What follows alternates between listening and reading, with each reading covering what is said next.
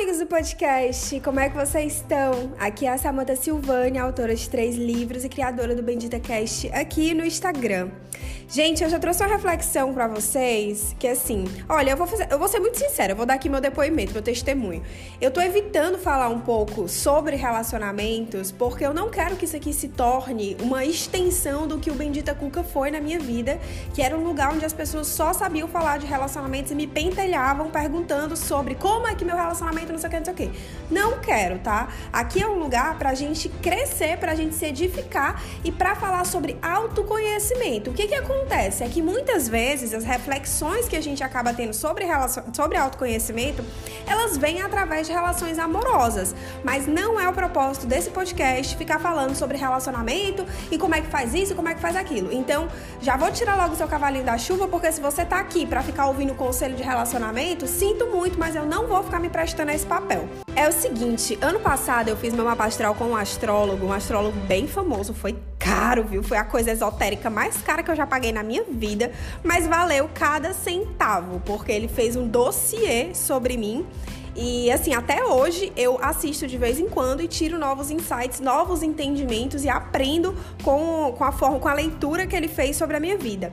E uma das coisas que ele falou para mim que no, no, no, momento que eu recebi a notícia eu não reagi bem, foi que, assim, além dele falar, falar do meu mapa natal e tal, ele faz umas previsões no final, sabe? E aí no final ele pegou e falou: olha, você vai casar com um cara assim, assim, assim. Vai ser um cara que te empolga, vai ser um cara que te entusiasma, mas não vai ser exatamente tudo que você sempre quis. Mas você vai gostar. E aí, quando eu recebi essa notícia, a primeira reação que eu tive foi: puta que pariu, não acredito, não. Tô aqui ralando feita uma condenada, já tô 30 anos nesse processo. Ave Maria, eu não vou ter quem eu quero. Não, misericórdia, não vou mais fazer nada, não. E aí fiquei revoltada, né? Alguns dias, recebi, reagi super mal a essa previsão. E aquilo ali ficou martelando no meu coração. O que, que eu faço quando as coisas martelam no meu coração? Eu reflito sobre elas. Então, por que que me incomodou tanto eu não ter o que que eu queria? Claro que a princípio o primeiro pensamento que vem é o egóico, né? Porque a gente se apega às nossas idealizações, às nossas fantasias, ao que a gente realmente planejou para nossa vida. E aí se chega uma outra pessoa e diz: "Ei, não vai ser assim não, viu? Tira teu cavalinho da chuva aí". A gente fica um pouco assim, não, mas por quê? Por que, que eu não vou? Por que não? Por que, que eu não consigo? Eu vou conseguir sim. E aí entra até uma questão, uma competitividade interna de eu vou conseguir fazer isso acontecer. Mas na realidade, não é isso. O propósito dessa mensagem não era esse. E eu fiquei refletindo sobre isso. Por que não ter exatamente o que eu sempre quis? Eu sou uma pessoa que ao longo da minha vida eu falei N vezes que eu queria encontrar alguém igual a mim. Porque o que, que, eu queria dizer com isso? Eu queria alguém que tivesse os mesmos, a mesma visão de mundo que eu, a mesma filosofia que eu, me, o mesmo comportamento que eu. Ou seja, eu sou uma pessoa que, que se ama tanto, tão assim, tão narcisista, né? Vênus em leão é uma desgraça. A pessoa se olha no espelho e se namora. Então eu sou uma pessoa que gosta tanto de mim, que me acha tão incrível, que eu queria alguém exatamente igual a mim. E aí o que foi que o universo fez? Ele me mandou um espelho. Ele me mandou uma pessoa que era exatamente exatamente igual a mim. E qual foi a primeira reação que eu tive quando eu vi essa pessoa? Obviamente eu me senti extremamente atraída, porque era o que eu havia idealizado, era o que eu havia planejado, mas em pouquíssimo tempo eu percebi que essa pessoa igual a mim, ela também carregava os meus defeitos. Ela também carregava as coisas em mim que me incomodavam e que eu precisava trabalhar. E era inevitável, eu não conseguia não ver nela aquilo que me incomodava em mim. Porque é isso que acontece quando alguém vem para ser o nosso espelho. É isso que acontece quando a gente atrai alguém na mesma frequência que a gente. A pessoa muitas vezes entra na nossa vida para nos ensinar algo sobre nós mesmos. Tem muita gente que atribui significados especiais, divinos, ou conexão de alma, química e tal, mas na realidade não, na reali assim, né, no meu ponto de vista, muitas vezes a gente só atraiu aquela pessoa porque a gente precisava aprender determinadas coisas e muitas vezes esses aprendizados, eles estão muito mais relacionados ligados a quem a gente é, a forma como a gente se enxerga, do que de fato ao outro. Mas o que foi que aconteceu? Quando eu comecei a me relacionar com essa pessoa que era o meu espelho, eu percebi que eu não poderia continuar nessa relação, porque era uma relação que iria me destruir. E quando eu falo me destruir, eu não tô me referindo que a pessoa era abusiva, que eu tinha, ia ter um relacionamento abusivo, nem nada. Mas quando a gente se depara com alguém que tem os nossos defeitos e são coisas que a gente não gosta na gente de verdade, por exemplo, competitividade, ego, joguinhos. Gente, eu vou falar uma coisa aqui pra vocês com muita sinceridade. A partir do momento que você decide parar de jogar, não é o momento que você realmente para de jogar. Quando você toma a decisão de parar de jogar, é o momento na sua vida que você começa a se observar e você começa a reparar quando você sente vontade de jogar. E aí o verdadeiro desafio nesse processo é você manter o seu discernimento para você conseguir distinguir até que ponto vale a pena ir com uma determinada pessoa, porque você sabe que se você der um passo a mais, você vai cair no calabouço novamente dos jogos, entendeu? Então, assim, a decisão de parar de jogar, de você determinar que a partir desse momento você vai buscar amorosidade, que você não vai mais entrar em relações egóicas, competitivas, é só o primeiro passo. Depois disso, você vai se observar pro resto da sua vida. Porque veja bem, é muito simples. A gente passou a vida inteira, eu não sei quantos anos você tem, mas vamos dizer que você tem uns 20 e tantos, 30 anos, né? Como eu. A gente passou a vida inteira condicionada a certos tipos de comportamentos tóxicos, porque nós vivemos em uma sociedade tóxica, doente, competitiva, machista, patriarcal. Então é óbvio que isso teve influência em tudo, em absolutamente tudo. Se você já ouviu meus outros podcasts, você sabe que eu tô sempre culpando a sociedade, né? Aquela. Mas eu tô sempre justificando porque que certos comportamentos e condicionamentos nossos parecem instintivos, mas na realidade não, foram, foram condicionados, foram programados. Nós fomos programados para não amar. Então, o processo de autoconhecimento nada mais é do que uma desprogramação de tudo que te ensinaram. Sendo que você não tem como fazer isso do dia para a noite. Se você viveu 20 anos condicionado a um certo tipo de comportamento, se relacionando com pessoas de uma determinada maneira, em volta a um meio em que todo mundo agia de maneira tóxica e validava o seu comportamento e muitas vezes servia como um reforço negativo para a forma como você se sentia. Se você passou anos vivendo desse jeito, é óbvio que não é de hoje para amanhã que você vai abandonar todos esses comportamentos, vai abandonar todos esses pensamentos. É claro que será um processo. Então, né, durante esse processo, você vai ser testado diversas vezes, porque quando você encontrar uma pessoa que ainda não está nesse processo de autoconhecimento, uma pessoa que ainda não despertou sua amorosidade, que de repente nem queira, né? Porque não é todo mundo que quer e a gente tem que ter consciência disso, que a gente está em níveis de consciência diferentes dos demais. Então não tem como a gente exigir que a pessoa entenda, enxergue e haja da maneira que a gente acha correta. Se a gente descobriu esse caminho e se esse caminho nos edifica, se a gente é feliz nesse caminho, a gente não tem como impor ao outro que o nosso caminho é melhor que o dele. Ele vai descobrir por si só, ele vai descobrir de acordo com o processo dele. Então é óbvio que a gente vai se deparar em níveis ao longo da nossa vida com pessoas que estão em níveis de consciência diferentes que a gente, pessoas que não têm essa mesma filosofia que a gente, pessoas que de repente nem estão focadas na amorosidade, nem enxergam a importância disso, porque elas estão tão acostumadas a ter o controle, a estar por cima, ela nem quer abrir mão disso, que é uma coisa que eu sempre falo, né? Eu já falei isso em outro podcast, por que, que é tão difícil encontrar, eu vou botar aqui homens, porque é a grande maioria, tá? Mas o que, por que, que é tão difícil encontrar homens que, que prestem, entre aspas? Porque a grande maioria dos homens que vêm de uma sociedade machista e patriarcal tiveram seu comportamento tóxico validado durante anos, estão numa posição de controle e de poder, e para você não ser tóxico, você tem que abrir mão do controle, você tem que abrir mão do poder, você tem que se, vi, se ver vulnerável, se colocar vulnerável. Isso significa se relacionar de verdade. E não é todo mundo que está disposto a isso. E acaba que muitos homens não conseguem reconhecer que eles estão numa posição de privilégio e muito menos abrir mão desse privilégio, muito menos pensar no coletivo, pensar em igualdade.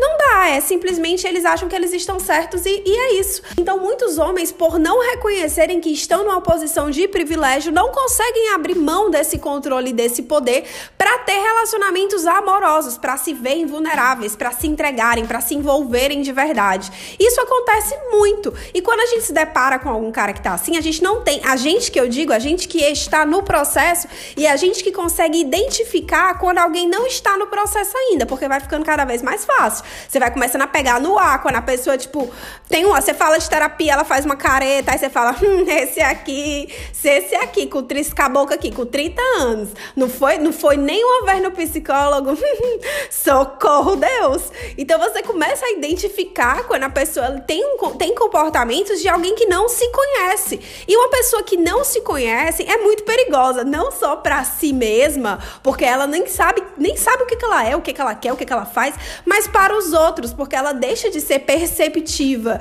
O que, o que nos faz perceptivos sobre os outros é a nossa própria percepção sobre nós mesmos. Se nós não somos capazes de olhar para dentro, a gente também não consegue olhar para o outro. É por isso que dizem que muitas vezes quando a gente julga o outro, a gente está julgando o outro por algo que a gente faz ou gostaria de fazer. Ou seja, se você passa a olhar para você, você passa a julgar menos o outro, porque você entende que o que te incomoda no outro é algo que te incomoda em você mesmo, ou algo que você tem que trabalhar em você. E agora vamos voltar para o início da história. Quando meu astrólogo disse isso, que eu não ia casar com a pessoa que eu gosto, que eu queria, exatamente do jeito que eu queria, eu fiquei revoltadíssima. Mas aos poucos eu fui conseguindo entender o que é que isso significava de verdade. Porque veja bem, uma coisa é fato: nós repetimos padrões dos nossos pais, seja bom ou seja ruim, mas são as nossas referências primárias, são as relações primárias que a gente tem, então é a nossa referência de relacionamento, de matrimônio, de valores, não tem para onde correr. Por mais que a gente esteja nesse processo de desconstrução, e é importante a gente construir as nossas próprias verdades, né? Por mais que a gente esteja nesse processo, ao longo da nossa vida a gente vai se reconhecer repetindo vários padrões que vêm dos nossos pais, que vêm de quando a gente era criança, que vêm do útero da nossa mãe. Então não dá pra gente evitar isso. Acaba que isso vem à tona em algum momento. Então, o que que acontece muitas vezes e o que que aconteceu comigo, por exemplo? O meu pai, ele foi um macho escroto, ele era, ele foi um excelente pai, não tenho nada para falar sobre isso, mas não foi um bom marido para minha mãe. Ele era um macho escroto, ele não tratava ela bem, eles tinham uma relação tóxica, abusiva. Então as minhas referências de homem sempre foram baseadas no, na forma como meu pai tratou a minha mãe. Meu pai morreu quando eu tinha 15 anos, então eu não posso, eu não lembro de muita coisa, eu não vi muita coisa para poder falar, mas eu vivi com a minha mãe desde então e pelo comportamento dela, pela reação dela, pela forma como ela levou a vida danificada, machucada, além disso, eu percebi, eu consegui reconhecer comportamentos do meu pai. Inclusive, eu já fiz um podcast falando sobre isso há muito tempo, como eu percebi que meu pai tratava minha mãe de uma maneira abusiva assistindo o BBB. Então, assim, para você ver, 10 anos depois que meu pai já havia morrido, eu tive consciência de que a forma como ele tratava minha mãe não era a forma correta e isso gerou danos nela, machucados nela ao longo da vida dela inteira, que eu sofri as consequências desses danos. E o que que acontece? Muitas vezes quando a gente perde a figura paterna, a referência paterna que a gente tem, a gente passa a vida inteira buscando alguém para substituir aquele lugar. Independente da forma como tenha sido, se tenha, se tenha morrido, se tenha abandonado, se seja ausente, mas se a gente não tem essa figura paterna, a gente tende, principalmente as mulheres, né, tendem a buscar esse, essa paternidade no relacionamento amoroso.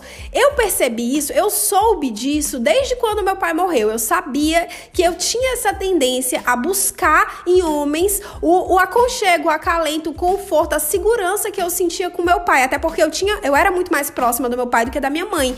Então eu sentia falta de ter esse homem homem na minha vida para estar ao meu lado, para me apoiar, etc e tal. Sendo que eu fiquei com muito medo, isso eu tive essa consciência com 16 anos. Eu fiquei com muito medo de seguir os passos da minha mãe. Eu fiquei com muito medo de acabar me envolvendo com um cara que fosse como o meu pai, que como eu falei, agora, acabei de falar, era um macho escroto, e acabar me tornando como a minha mãe. Então eu me fechei para isso. Mas eu sempre soube que eu tinha essa tendência a gostar de caras que têm esses, essas características de macho escroto, justamente porque eram as minhas referências paternas. E a partir disso eu comecei a me observar. Graças a Deus, eu tive discernimento suficiente para fazer boas escolhas ao longo da minha vida e eu nunca me envolvi com ninguém, nem próximo ao meu pai. Não vou dizer, ai, nunca fiquei, nunca cruzei. Não, já fiquei, já comecei a me envolver e tudo, mas eu soube o momento de parar. Graças a Deus eu tive esse discernimento. E até hoje eu levo isso para minha vida.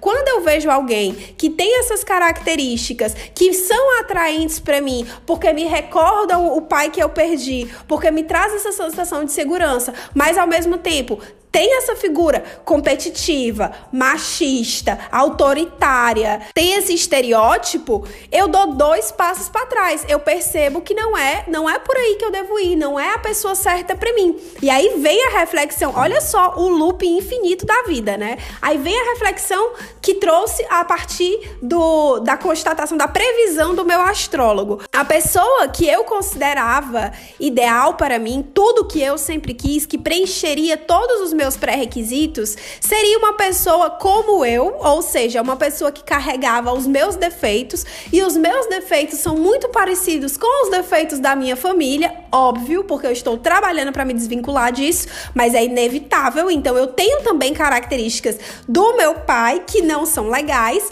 e por consequência eu me atraio por caras que também têm essa característica.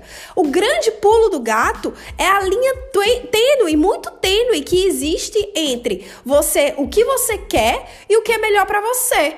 O que eu quero, o que se eu fosse, se eu fosse me relacionar com alguém exatamente do jeito que eu quero, o meu querer é egoísta, o meu querer é até burro de certa forma, porque o meu querer, ele é baseado em todas essas programações que foram feitas no meu inconsciente ao longo da minha vida, nas relações primárias que eu tenho como referência, na falta da paternidade que eu tive ao longo da minha vida e na idealização do homem perfeito. Esse é o meu querer. Esse é a pessoa que eu sempre quis. Essa pessoa que eu sempre quis, ela tem um potencial gigantesco de me destruir. Essa pessoa que eu sempre quis, ela pode trazer à tona o pior de mim. Essa pessoa que eu sempre quis pode me levar à regressão, ela pode me levar pro buraco, ela pode trazer gatilhos que vai me fazer jogar, ser competitiva, egóica, que vai me levar pro extremo oposto do que eu busco e do que eu realmente quero para minha vida. Então, olha só como é contraditório. Olha só como é isso. Então, a pessoa que eu sempre quis não é de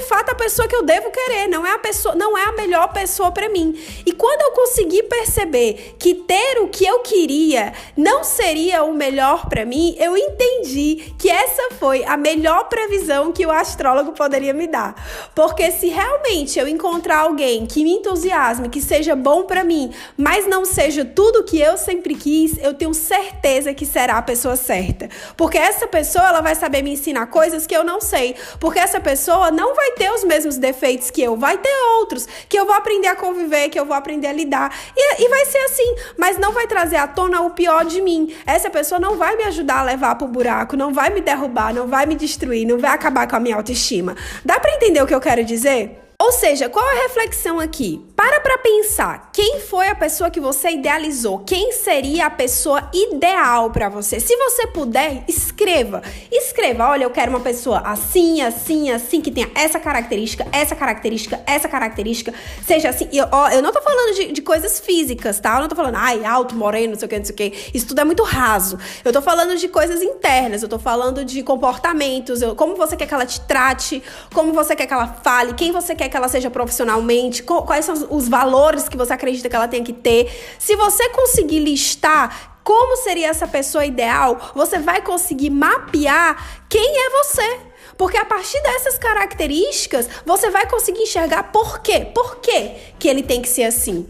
Por quê? Ah, eu não. Porque tem muito, por exemplo, tem muita gente que sofreu quando é, os seus pais se separaram, traíam, via traição dentro de casa e tudo mais. Então tem muita gente que tem essa crença muito negativa relacionada à traição, que considera a traição algo imperdoável. Tem várias outras pessoas que não consideram. Isso vai da, da forma como cada um foi criado. Então, se você reconhece que a pessoa ideal para você ela nunca poderia te trair porque você considera isso imperdoável, para para pensar, por quê?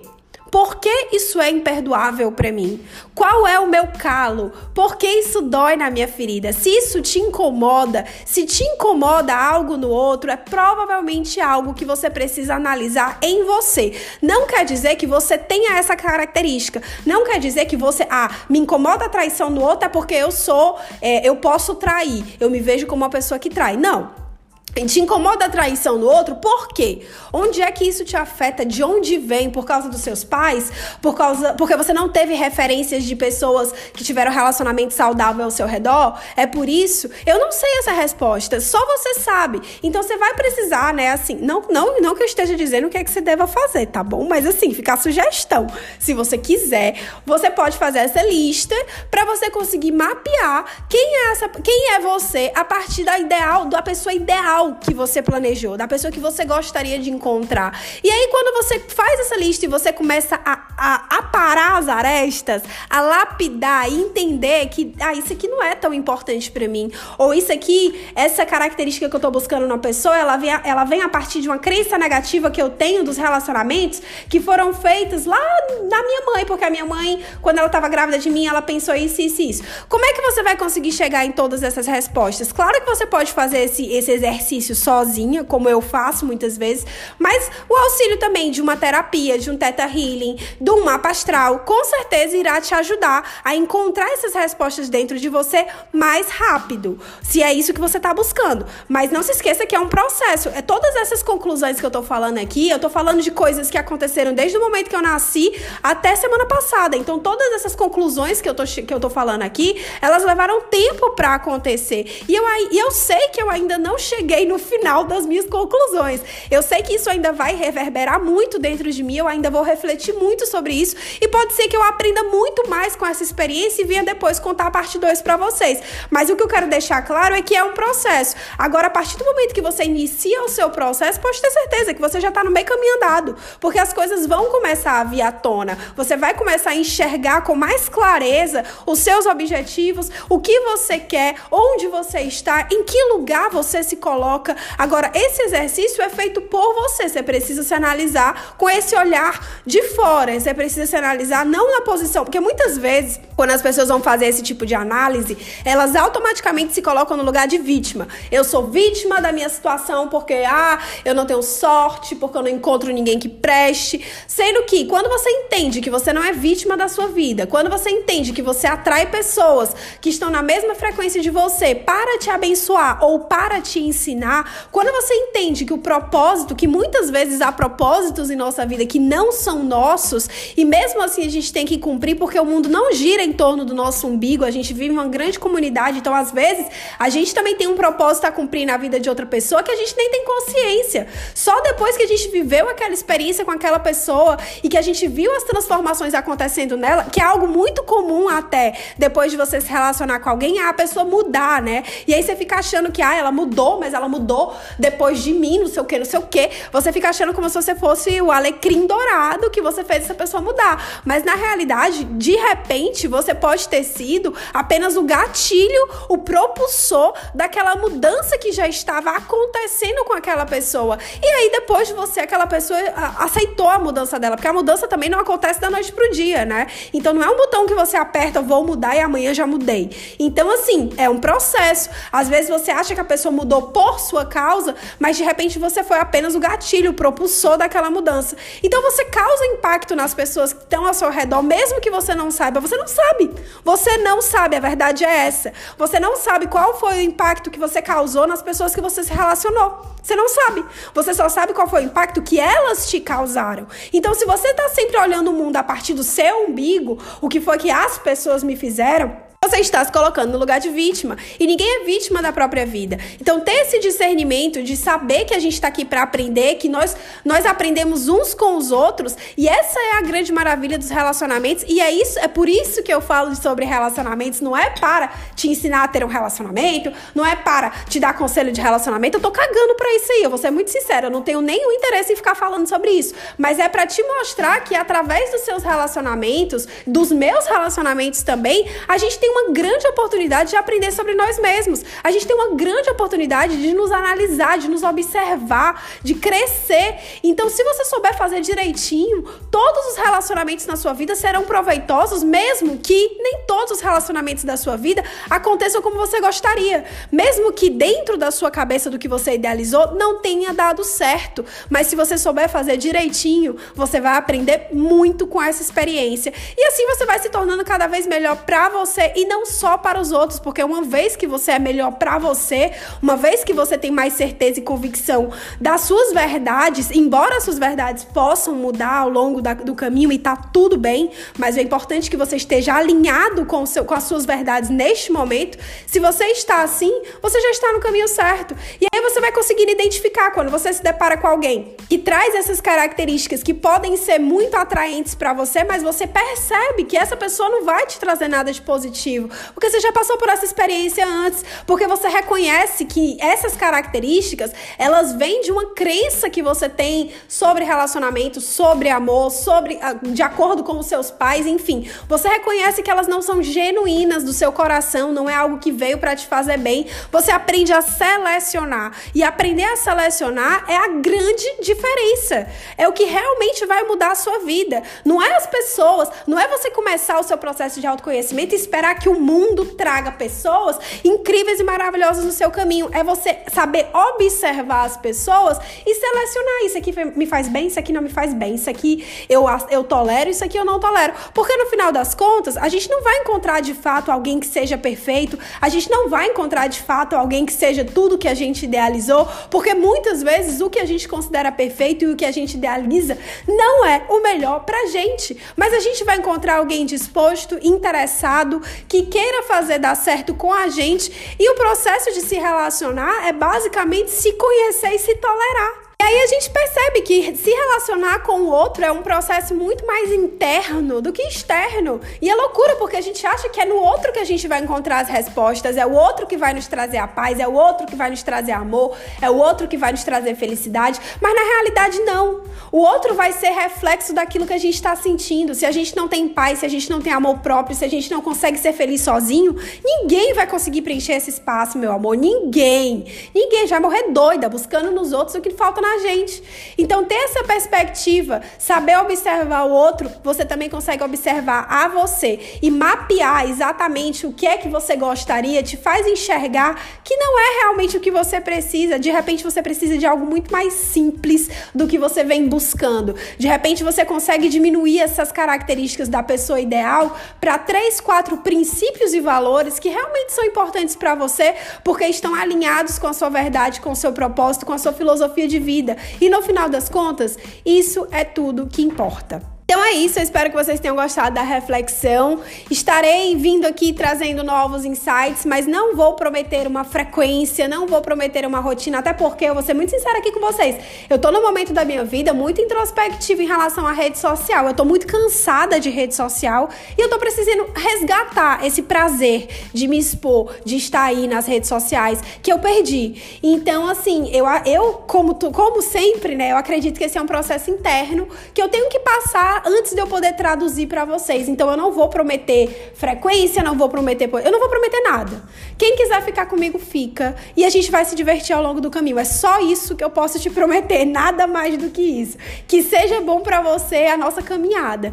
Quando eu sentir no meu coração que tenho alguma coisa para falar que pode ajudar alguém que esteja do outro lado, eu vou vir e vou falar. Mas não vou prometer nada, porque eu tô precisando também desse tempo para traduzir, entender os meus sentimentos antes de eu poder traduzi-los e expor a vocês tá bom? Obrigada para quem ouviu até aqui. Qualquer coisa, me chama lá no Samanta Silvani ou no Bendita Cast pra gente trocar uma ideia e refletir juntos. Será um prazer conversar sobre isso com você. E a gente se vê por aí. Um beijo, tchau, tchau.